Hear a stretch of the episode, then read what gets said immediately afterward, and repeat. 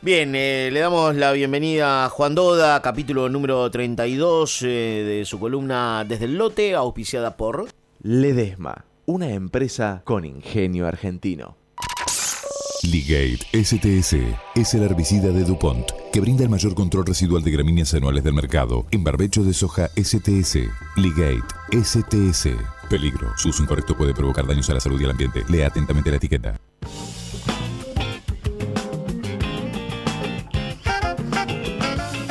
En la era de la robótica y la biotecnología, la gestión y el conocimiento agronómico son herramientas clave para ajustar los números del negocio agropecuario. Desde el lote, historias de vida que dejan huella de productor a productor. Juan, buen día, ¿cómo estás? ¿Qué tal, Martín? Jorgelina, muy buenas tardes. Bueno, Hola, ¿cómo Juan, anda todo por ahí, Juancito? ¿Cómo va? Acá estoy en una terraza, un día, pero ¿Perdón? despejado, hermoso. Perdón, perdón, No, en, una- en una en una terra- terraza que veo para afuera, no, no es un lugar que usted diga, eh, tengo una pileta al exterior. Ah, no, yo no, me imaginé eso. No, o también me imaginé, bueno, prendiendo el fuego para un asadito. Uy, qué lindo, no, no, no, lamentablemente no. No, Bueno, no, no. Pero día- trabajando y haciendo lo que me gusta y lo que nos gusta, así que Bueno, feliz. uno, uno imagina el lugar donde está usted, Doda. Mándele un mensaje a mi amigo Diego Pedro, que el señor Pedro tiene una parrilla muy bien instalada ahí en ese lugar. A ver cuándo Sí, prende un poco bien. de fuego antes de fin de año. ¿Cómo no? Va a ser un mensaje directo. Directo. ¿eh? Bueno, Juancito, a ver, un tema muy interesante el del día de hoy, acuicultura potenciada con agricultura, vamos a hablar de tecnología, de consumo, de, de políticas y cómo se desarrolla esta actividad en la República Argentina. Sí, Martín, y está relacionada también con lo que decía recién David Miazo, con quien hablaban ustedes antes de las 12, Sí. que es el agregado de valor, es convertir granos Así en es. carne, en ese caso en carne de pescado. Sí. El protagonista de la historia de hoy es Lucas Maglio, que es uno de los pocos, es una particularidad, es uno de los pocos ingenieros acuícolas argentinos. Mira vos. Él trabaja en Chile, trabaja en una empresa que se llama AX Group, que es una empresa que se dedica a hacer estudios de factibilidad de lo que son las jaulas flotantes que se instalan en lagos, en el mar, en los ríos para producir este, peces. Sí. También me contaba que, que está en un desarrollo incipiente de una empresa de nanotecnología que está aplicada a la acuicultura, que permitiría mejorar lo que es la oxigenación, el tratamiento de fluentes en todas estas esta producción en balsas en jaulas. Pero, Sí. ¿Qué es la acuicultura, Martín? A ver, la acuicultura es? la es criar, producir peces en un medio controlado, dentro Sí. de jaulas. Es mucho más comparable a la agricultura y a la ganadería que a la pesca embarcado. ¿Por qué? Mm. Bueno, mira, al igual que en, en agricultura, se hace una siembra y se hace una cosecha. Sí. En este caso, de peces en vez de semillas. Y también tienen un rol importante los fertilizantes y, y el control del impacto ambiental. ¿Por qué es parecida a la ganadería? Bueno, eh, Lucas Maglio la comparaba un poco con un feedlot porque se, la dosificación de la alimentación también es clave y también la preocupación por elegir una buena genética y la sanidad. Pero además, Martín, la acuicultura y la agricultura tienen un destino de complementación muy intenso, cada vez más intenso. Y ahí voy a lo del agregado de valor. Sí. Hoy la dieta, por ejemplo, de los salmones, me decía Lucas Maglio, es prácticamente vegetariana. Mira, comparado con antes, antes se usaba un 50% de harina de pescado y un 30% de aceite de pescado en la dieta de los vos, salmones. mira vos. Hoy se usa un 15% de harina de pescado, recordemos, antes un 50%, y un 10% de aceite de pescado, antes un 30%. Mirá vos. Incluso hay algunas dietas que tienen 0% de harina de pescado. ¿Cómo se suple esto? Con proteína vegetal y con aceite de soja, de canola, de lupino. Mm. Eh, ¿Dónde se produce? Hablábamos de las jaulas al principio, de la empresa esta donde trabajaba Lucas Maglio. Sí. La cría de peces se hace en, en jaulas flotantes que se instalan, en, como decíamos, en lagos, en ríos, en, en cursos de agua. Mm. Eh, técnicamente eh, existe, me decía Lucas Maglio, el- la tecnología, el software, los sensores, robótica para instalar una jaula en cualquier lugar del planeta. Mira, hay jaulas de hasta 30 metros por lado. ¿Qué es esto, Martín, para, para graficarlo? Es como si pusieses dos canchas de básquet, una al lado de la otra. Cada cancha de básquet tiene más o menos 15 de, de lado. Pero, pero con 20 metros de profundidad. Esto significaría estar eh, metiendo en el agua un edificio de, o sumergiendo en el agua un edificio de cinco pisos, por ejemplo. ¿Qué metemos ahí adentro? Y bueno, se puede meter como cuatro, millones de dólares en peces, mm. atento, ¿no? Con la inversión. Si querés, Martín, podemos escuchar en la charla el primero de los dos audios que, hice a partir de la charla con Lucas Maglio, recordamos, ingeniero acuícola argentino, que cuenta cómo fue cambiando la eficiencia productiva de los salmones. Vamos, lo escuchamos. A esta actividad se le ha atacado mucho porque se decían que había se pescaba mucho mm, recurso oceánico para obtener un kilo de salmón. La dieta del salmón tenía un 45% de harina de pescado. Hoy la cosa ha cambiado muchísimo. Hoy se usa menos de un 20% de harina de pescado y además esa harina de pescado en un 70% proviene de restos del proceso del pescado. Con respecto a la conversión, no hay nada más eficiente a nivel productivo que que la acuicultura en general. En el caso de los salmónidos, con, con, un kilo 100 de alimento balanceado, estás obteniendo un kilo de, biomasa, o sea, un kilo de pescado. Si lo comparás con, con 4 o 5 kilos que necesita este, un pollo o con 10 kilos o más que necesita una vaca. Bien, ahí estaba eh, Lucas Maglio hablando de la eficiencia productiva de, los salmones.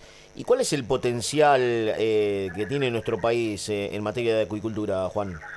Mira, Martín, según, según datos de la FAO, la acuicultura eh, es la actividad que más creció los últimos 30 años y la, que, más va a crecer los próximos 50 años. Mm. La propia FAO colocó a Argentina como uno de los países con mayor potencial para desarrollar la actividad.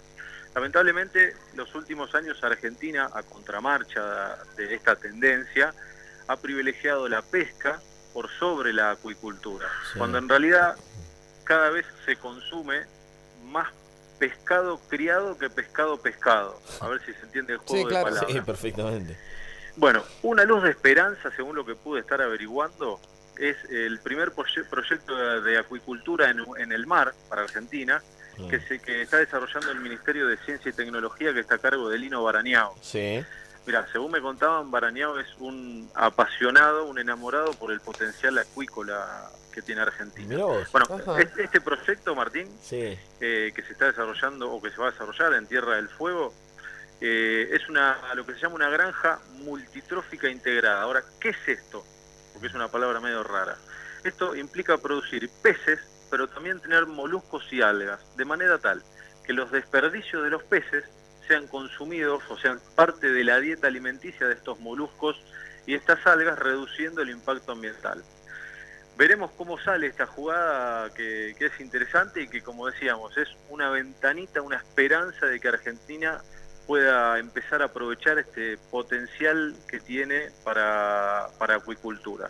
Mm. Si, si querés, Martín, escuchamos el segundo audio generado con Lucas Maglio, ingeniero acuícola argentina, argentino que dice, habla un poco de un problema sensible, que es el uso de antibióticos en los salmones de Chile. Recordemos, el salmón chileno es el, que, se consume acá. Exactamente. Bien, lo escuchamos a, Lucas Maglio hablando de este tema. En el ciclo de vida del salmón, lamentablemente se usan antibióticos, al punto que es inevitable. Y hay una enfermedad en particular acá en Chile, que es el SRS, que hace estragos realmente acá en la producción, y sin antibióticos la industria prácticamente no existiría. La realidad indica que en muchos de los mercados se ha caído el salmón chileno porque han encontrado y siguen encontrando trazas de antibióticos yo no te podría asegurar que el salmón que llega a Argentina está 100% libre de, antibióticos y que están respetados todos los tiempos. Personalmente creo que esto debería convertirse en una, en una oportunidad para nosotros. Yo estoy convencido que si existe la voluntad política para desarrollar esto, el futuro es incalculable y depende de nosotros hasta dónde querramos llegar, ¿no es cierto? Y que eso signifique la, la llegada de, empresarios y ojalá de empresarios ligados al agro, porque yo creo que es el, el perfil de empresario que esta actividad necesita. O sea, un, empresario que entienda de, insumos, de genética, de recursos humanos, de cuestiones sanitarias, ambientales. Bien, ahí planteaba Lucas algo interesante, ¿no? A través de la inversión que puede llegar a, eh, para desarrollar esta actividad, bueno, eh, la Argentina está ante un escenario de una oportunidad eh, importante. Sí, Martín, y además él siempre las veces que he hablado con Lucas ha destacado muchísimo este entrelazamiento que yo mencionaba al principio entre la agricultura y la acuicultura. Él pondera mucho el conocimiento que tienen los ingenieros agrónomos de producción y cómo esa producción de lo que sería la materia prima, el alimento, la base de la nutrición de los peces, puede potenciar la, acuicultura en Argentina. Mira, Martín, un dato. Eh, Chile y Noruega concentran el 80% de la producción de salmónidos del mundo, el 80%, es muchísimo. Muchísimo. Pero hoy en Estados Unidos la libra de salmón noruego se paga 3 dólares más que la libra de salmón chileno. ¿Por qué? Solamente por la seguridad, yendo a lo de los antibióticos que decía Lucas Maglio, Sí. por la seguridad que tienen de que el salmón noruego no estuvo expuesto a antibióticos. Mirá. Es un dato no menor. Sí. Y si querés, para ir redondeando y cerrando, lo que me decía este, Lucas Maglio es que, eh, bueno, de la mano del boom del sushi en Argentina, Sí. él ha, ha comido y ellos han preparado sushi con, con trucha en vez de con salmón, lo cual yo la verdad que no soy un admirador del sushi, no podría decirlo. No, Pero, yo no, no- bueno, no consumo que- sushi. ¿Usted, A mí me encanta. Ah, ¿a usted le encanta el sushi? Me encanta el sushi. Eh, al hijo menor, al hijo menor de, él, deberíamos- de, de- de- de mi pareja le, le encanta, le fascina. Deberíamos decirle a Lucas que en el próximo viaje a, a Buenos Aires se traiga en una en un tupper Sí. refrigerado Sí. Unos sushis de trucha para probar y se los llevo a la radio. Qué bueno, me encantaría. La verdad, yo me prendo. Me encanta. No sé si es del gusto de Alejandro Heredia, que veo que más prefiere el pastel de No, papa. No, no, no le le gusta, copa. no le gusta. No, no, Alejandro. No, Heredia no dejarlo copa. con pastelito de papa o algún sacuchito de miga. Pastel de papa, tortilla. Claro, claro, claro, va por ese Bueno, lado. interesante la, la columna de hoy, ¿no? Porque eh, a partir de este tema de la acuicultura potenciada con agricultura, tratamos diferentes temas, ¿no? Temas sanitarios, temas de tecnología, de consumo, ¿no? Y cómo desde el, desde el aparato público también se están haciendo pequeñas contribuciones para potenciar esta actividad. Sí, Martín, y para las próximas columnas les prometo, les prometo, estuve hace unos meses en, en Colonia Suiza, ahí muy cerquita de Bariloche, estuve Sí. visitando un productor que produce truchas. Vos vas a, vas a comer a su restaurante y en el fondo tiene la producción de truchas. Qué Entonces una vez que terminás de comer te invita a ver cómo las produce. Así que bueno. les prometo, les prometo una, una charla con él este, y una nota para el próximo, unos próximos desde el lote. Me parece muy bien, interesante el tema. Juan, abrazo grande, saludos a la familia. Bueno, muchísimas gracias, saludos para todos y hasta el miércoles próximo. Bien, Gracias, Juan. Juan Doda con su columna desde el lote, auspiciada por... Ledesma, una empresa con ingenio argentino.